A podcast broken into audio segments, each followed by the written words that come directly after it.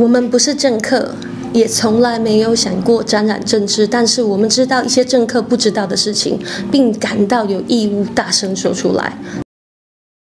七号阅览室是一个非营利图书室，那它一开始其实只是流动图书室，然后它会在出现在动物园或是有时候旅馆外面、魏武营那个公园，把书带出去跟人们分享，就是用这样的方式去把人跟书本建立关系。因为是教育工作者，所以我重视的东西是比较软性的问题。比如说，对于这个城市，我看的角度是它的人文价值。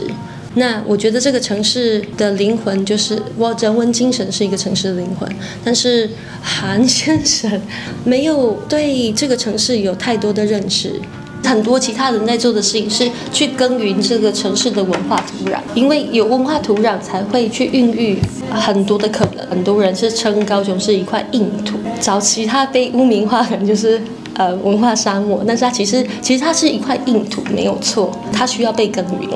治理这个城市的人必须要看到这个城市的需要，它有它的历史厚度，那这些东西必须要成为养分。这个城市才会有更大的可能性。那这些东西不是商业设施，不是大规模的商业设施可以嗯提供的，因为呃商业设施它在意义上，它在文化意义上是很浅薄的。